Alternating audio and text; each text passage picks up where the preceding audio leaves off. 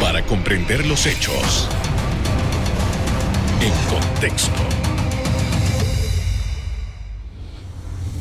Muy buenas noches, sean todos bienvenidos. Y ahora para comprender las noticias las ponemos en contexto. En los próximos minutos hablaremos de la decisión de no dar permisos de construcción en la provincia de Panamá Oeste mientras existan dificultades con la distribución de agua potable. Para ello nos acompaña el director de esa institución, Guillermo Torres. Buenas noches. Buenas noches, Carlos. Gracias por haber aceptado nuestra invitación. Eh, Buenas noches a todo el público televidente de En Contexto Eco TV. Gracias por la entrevista, Carlos. Cómo no, a la orden. En primer lugar, quisiera que nos explicara cómo llegaron a esta decisión de eh, impedir o por lo menos momentáneamente no dar más permiso de construcción en esta zona que ha tenido en los últimos por lo menos 25 años un ah, crecimiento exponencial. Sí, Carlos, como tú has dicho, una, una población que ha tenido un crecimiento exponencial. Es una de las regiones de mayor crecimiento, no solamente de Panamá, sino de la región centroamericana. Y por eso nos eh, abocamos a tomar una decisión como institución, como ente responsable y de no faltar a, nuestra palabra y, nuestro compromiso con la población eh, que vive en el sector oeste de, la ciudad. Tenemos un problema muy crítico, una crisis que yo le he llamado, aparte de eh, la planta potabilizadora de Chilibre, que en mis inicios en esta administración le hablé de una bomba de tiempo. Bueno, el sector de Panamá Oeste y sobre todo el sector de Arraiján es una bomba de tiempo si nosotros no controlamos eh, eh, y en esa demanda, la demanda que nos está exigiendo el crecimiento de la población.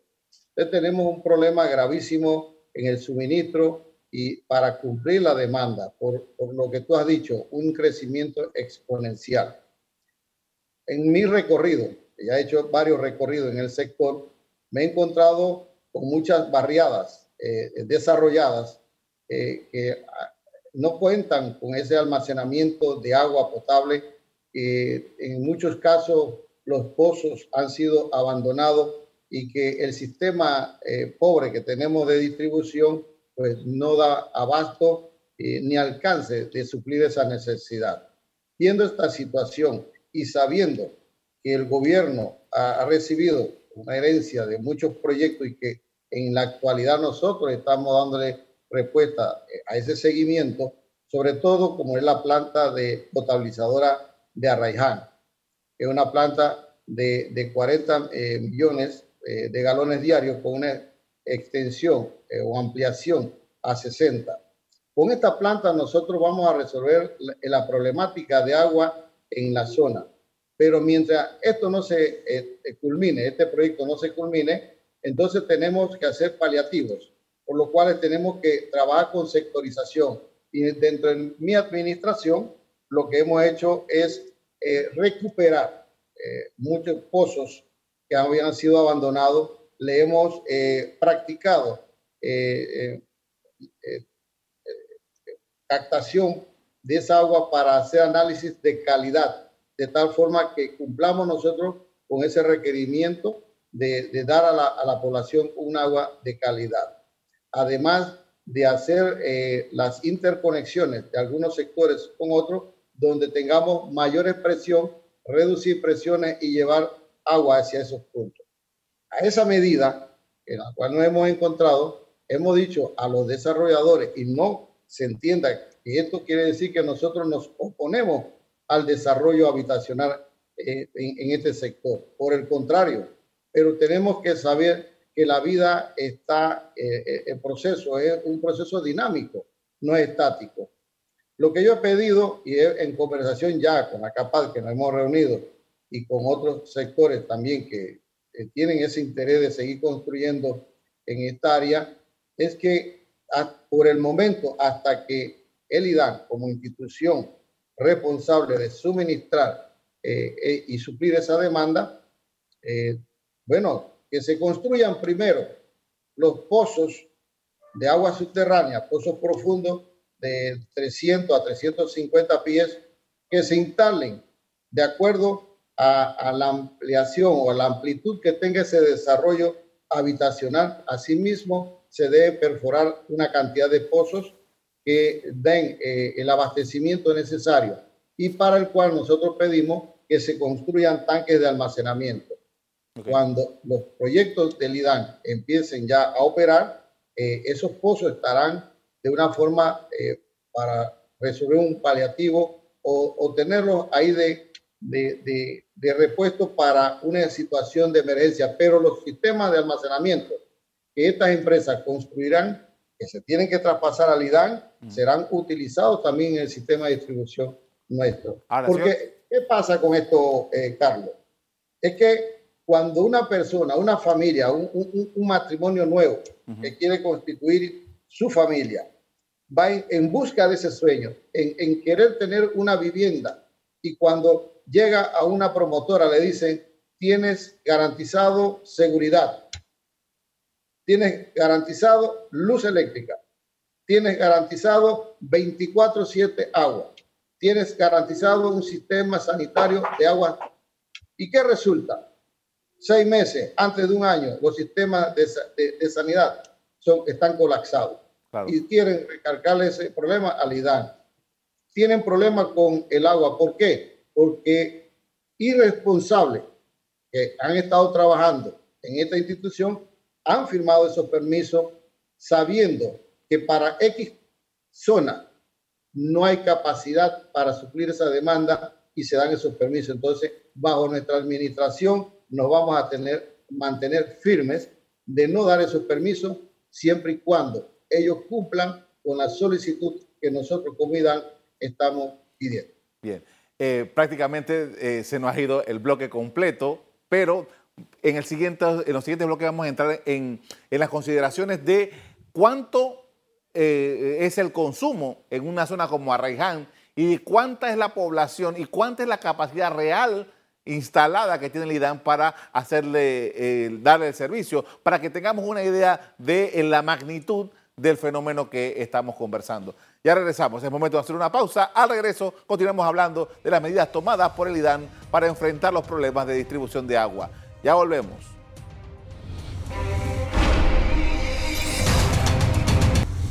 Estamos de regreso con el director del Instituto de Acueductos y Alcantarillados Nacionales, Guillermo Torres, hablando sobre las decisiones tomadas para enfrentar los problemas de suministro de agua potable, particularmente en Panamá Oeste. Y director, antes de irnos al cambio comercial, estábamos hablando de, para poder ilustrar la magnitud del problema, eh, porque hay muchas quejas de las personas que residen particularmente en Arraiján, después vamos a hablar de otros lugares, pero particularmente en Arraiján, eh, porque el servicio, como usted dijo, está eh, focalizado en diferentes zonas y va a un lado o después tiene otro y así. ¿Cuál es la, la situación? ¿Cuánta demanda tiene y cuál es la posibilidad real que tiene el IDAN para suministrar agua potable? Sí, mira, eh, eh, la realidad nosotros eh, contamos y, tenemos que ver, analizar no solamente a Arraiján, tenemos en, su contexto lo que es Panamá Oeste. Sí. Cuando hablamos de Panamá Oeste nos referimos a Arraiján y nos referimos a, Chorrera. Bien, este, en, en este sector contamos con la planta potabilizadora La Mendoza, eh, que la administra la, la ACP, con 40 millones de galones diarios. Laguna Alta, que es también una empresa privada, eh, que tiene una concesión que dentro de los cinco años siguientes termina esa concesión y pasará al IDAN. Eh, es una planta de 20 millones de galones diarios. Miraflores aporta, en este caso, al sector de Arraiján 9 millones de galones diarios y Trapichito que cuenta con 8 millones de galones diarios. Estamos hablando alrededor de 77 millones eh, de galones diarios para una población de, más de 250 mil, que estamos hablando solamente de en el tema de Arraiján. Eh, pero eh, como cliente nosotros tenemos 126.673 clientes en Panamá Oeste. Ahora, lo que tenemos que tener claro, que aparte de esos clientes, tenemos una cantidad de usuarios, que no es lo mismo usuario que cliente, claro. y que están conectados ilegalmente. Y además de eso, la cantidad de barriadas improvisadas que se van, que se van, que van desarrollándose en esta zona y que de una u otra forma hacen todos los mecanismos para conectarse. Director, eh, aquí hay una pregunta. Una pregunta aquí, director, porque este problema que usted está describiendo no es nuevo en el IDAN. Por muchísimos años pasa que personas mm, que desarrollan alguna vivienda de alguna manera, así ya sea una barriada eh, improvisada, se conectan a la red del IDAN. ¿Cómo pasa esto y cómo es posible de que pasen los años y los años y esta conexión se mantenga sin que se pueda normalizar un sistema como este? Bueno, es que eso no, solamente eso se da en el tema de agua potable, eh, también en luz eléctrica tiene este problema no solamente en Panamá Oeste, hacia el, al este también lo tiene, lo tienes en Colón. Eh, eh, se pierde el control y además los gobiernos, cada gobierno que pasa siempre tiene este problema y, al final eh, ¿quién quieren hacer responsable al IDAN porque no suministramos agua o porque nos cierran las calles. Los que más nos cierran las calles no son los, los clientes, son los usuarios. Entonces, hasta que esto no se normalice por el gobierno central, y no solamente hablo de, de, nuestro gobierno, del presidente Nito Cortizo, sino esto viene con una secuela de muchos años, ¿no? Y que hay que tener control por mucho paternalismo que tenemos en nuestro país y eh, no tomamos una decisión en concreto. Entonces, eh, eh, a, consecuencia, a consecuencia de ese fenómeno, se ven afectados nuestros clientes. Mira, y también en las políticas que se han manejado dentro de la institución. Nosotros nos hemos encontrado, Carlos, sobre todo en Arrayán y Chorrera, una cantidad de tanques de almacenamiento al abandono. Tanques de almacenamiento. Mira, el caso de de brisa del Golf en, en, Arrayán. 3 millones de galones, un tanque construido que costó al el Estado panameño, pero que hoy en día, en nuestra visita que hicimos, ese tanque está totalmente vacío. ¿Por qué? Porque se conectaron, se conectaron barriadas. Antes, antes de ese tanque se conectaron barriadas, dieron los permisos para conectar y, y resulta que las tuberías de conducción las transforman en distribución y cuando llega esa tubería al tanque, llega sin presión y por lo tanto queda fuera de operación. Y así tenemos una gran cantidad. Estamos evaluando eh, conjuntamente con eh, eh, el ministro de, asesor de, infraestructura del, del, Estado, en conjunto con la empresa privada, para ver cómo ponemos o eh, desarrollamos un proyecto que nos permita eh, eh, levantar el perfil y construir una nueva tubería exclusivamente para llenar este tanque, que con este tanque nosotros resolvemos una gran cantidad de, necesidades en el sector de Arrayán. Ahí está el proyecto de, de Nueva Esperanza,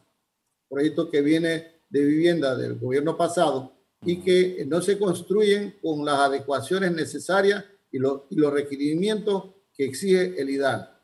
Usted bien sabe que cada edificio que se construye, independientemente que sea de cuatro pisos, debe tener un reservorio para rebombear, rebombear agua a, la, a, la, azotea, un tanque de almacenamiento y distribuir agua por gravedad. Si esto no se hace, entonces nos obliga a nosotros a tener que dar en el cuarto piso, como se está dando en, en, en Ciudad Esperanza, 48 PCI de presión. Eso me debilita a mí el sector. Los sectores que estén adyacentes a ese complejo habitacional se, se, perjudican. Entonces hemos estado haciendo ya reuniones con el ministro, Ministerio del Medio de tal forma que se cumplan con la construcción de un tanque de almacenamiento de más de 450 mil galones que está incluido en el, en el proyecto. Director, eh, antes de ir al cambio comercial, que ya me queda poco tiempo, eh, la medida de aguantar los permisos de construcción, más o menos, ¿por cuánto tiempo va a ser? Mira, Carlos, si yo le dije un ejemplo a una, una conocida eh, de, mi provincia, Veraguas, en Santiago, me llamó porque se dedica a ese desarrollo y, de habitacional y ella me dice, ingeniero, explíqueme qué tenemos que hacer, porque nosotros no podemos parar de construir. Yo tampoco he dicho que paren de construir. Cumplan con mi petición, mi solicitud de tal forma que conjuntamente ustedes, empresa privada y dan, eh, eh, hagan realidad ese sueño de esas personas que quieren adquirir una vivienda justa y honorosa. Yo le digo, si tú vas a construir un proyecto de 500 casas, 500 casas, por lo general cuatro personas multiplica, estamos hablando de 2.000 personas, ¿verdad? Tú me construyes dos pozos profundos que te den o que busquen una capacidad de, de 50 galones por minuto. Eh, tú me construyes un, tanque, un tanque de almacenamiento de 50.000 galones, esos dos pozos o los pozos que den la, capacidad para suplir la demanda de esa población de, de, de, de 2.000 personas, más ese tanque de almacenamiento, tú lo traspasas al IDAN. Nosotros nos hacemos responsables de la operación y mantenimiento. Y de eso ustedes desarrollan su proyecto. Claro. Si eso se cumple, eh, Carlos, si eso se cumple, no hay ningún problema. Entiendo. Con esto vamos a hacer otra pausa para comerciales. Al regreso, Seguimos sobre, eh, conversando sobre las condiciones de producción y distribución de agua potable con el director del IDAN. Ya volvemos.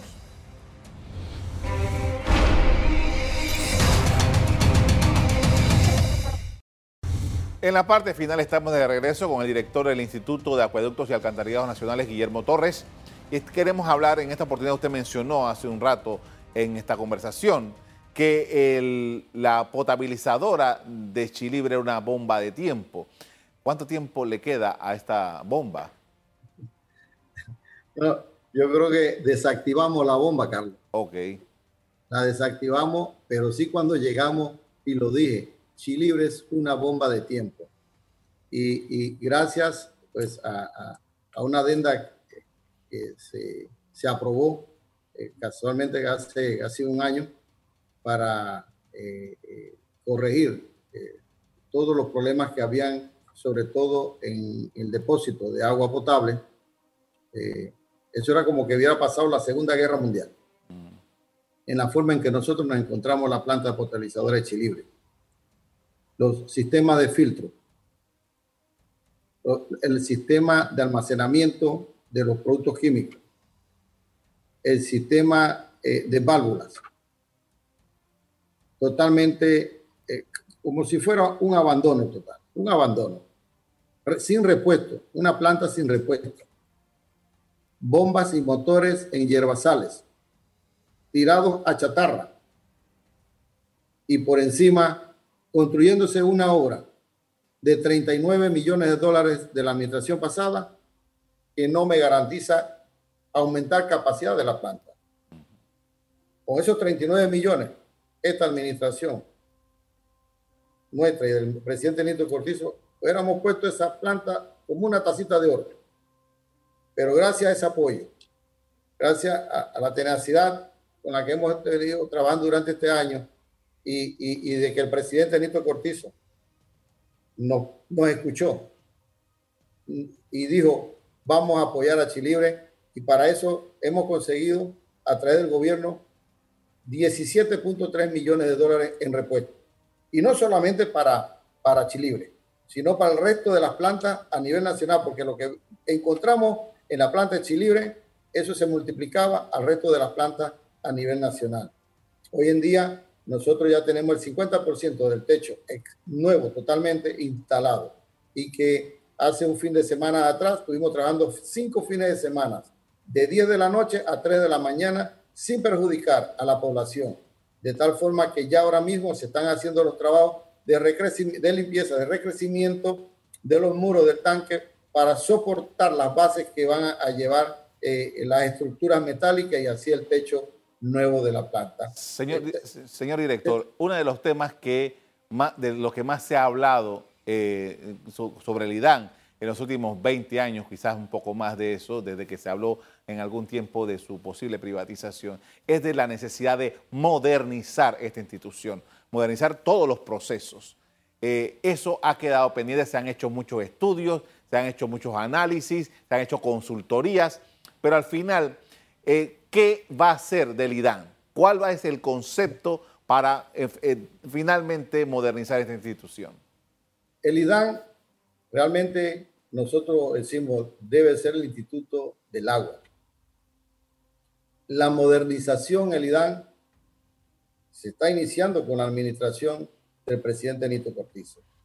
Estamos evolucionando en un proceso el cual ha sido complicado, pero que la desidia de muchos años ha quedado atrás.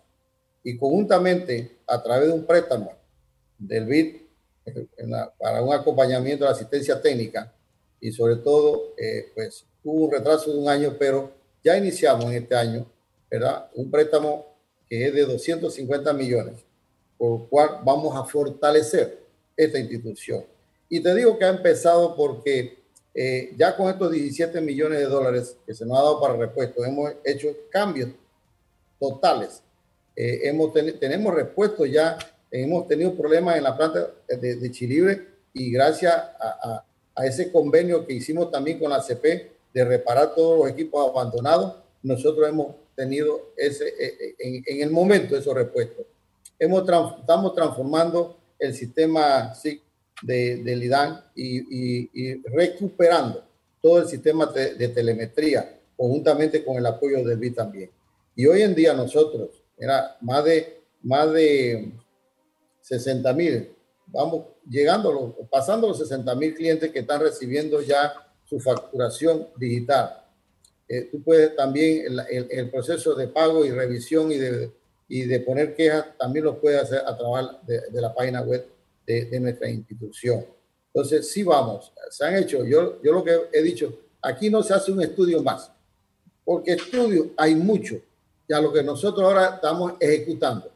Y gracias a ese apoyo, te digo, del, del gobierno central, nosotros estamos encaminados a fortalecer este cambio total de la institución a una modernización, que es lo que merece el pueblo panameño. Ahora, el IDAN es una entidad pública del Estado panameño y del pueblo para el pueblo panameño. Que se quiten de la mente algunos soñadores errados de que esto va a privatizarse. Esa palabra no sé ni cómo se escribe, no sé, no, no sé cómo se escribe, pero esta institución será siempre del pueblo panameño. Finalmente, señor director, quisiera saber, eh, hemos pasado ya, bueno, ya casi vamos para nueve meses del problema de COVID-19 en Panamá. ¿Cuál ha sido el comportamiento de los clientes del IDAN en sus pagos en toda esta situación traumática que estamos viviendo? Mira, no me canso de decir felicidades, felicidades a este pueblo noble, que independientemente de la pandemia, eh, la recaudación ha tenido un bajo, pero lo que hemos estado recaudando mes a mes es muy parecido a lo que se hacía antes de la pandemia. Y, por eso me siento tan orgulloso de este pueblo y orgulloso de los funcionarios, de los técnicos y los colaboradores y profesionales con los cuales contamos en esta institución. Yo creo que eh, eh, es un ejemplo a seguir de lo que ha hecho el pueblo panameño durante este tiempo de pandemia. Se acercarse, ha aumentado la cantidad de de, pago que se ha aumentado eh, digitalmente es impresionante. Pero sí, las la personas les gusta venir a hacer su filita aquí al IDAN y vienen a pagar. Porque le agradezco mucho, señor director, por habernos acompañado esta noche haciendo estas explicaciones. Muy amable. Saludos y bendiciones. Gracias. Hasta luego. En los últimos 25 años, distritos como Arreján y La Chorrera experimentaron un crecimiento en proyectos de vivienda que se dieron sin ninguna planificación. El promedio de consumo de agua diario por persona en la República de Panamá es de 370 litros de agua al día, más del doble de la media internacional según investigaciones del IDAM. Hasta aquí el programa de hoy. A usted les doy las gracias por acompañarnos y les recuerdo que si quieren volver a ver este programa, búsquenlo en el VOD de Cable Onda, en locales, canal ECO. Me despido invitándolos a que continúen disfrutando de nuestra programación. Buenas noches.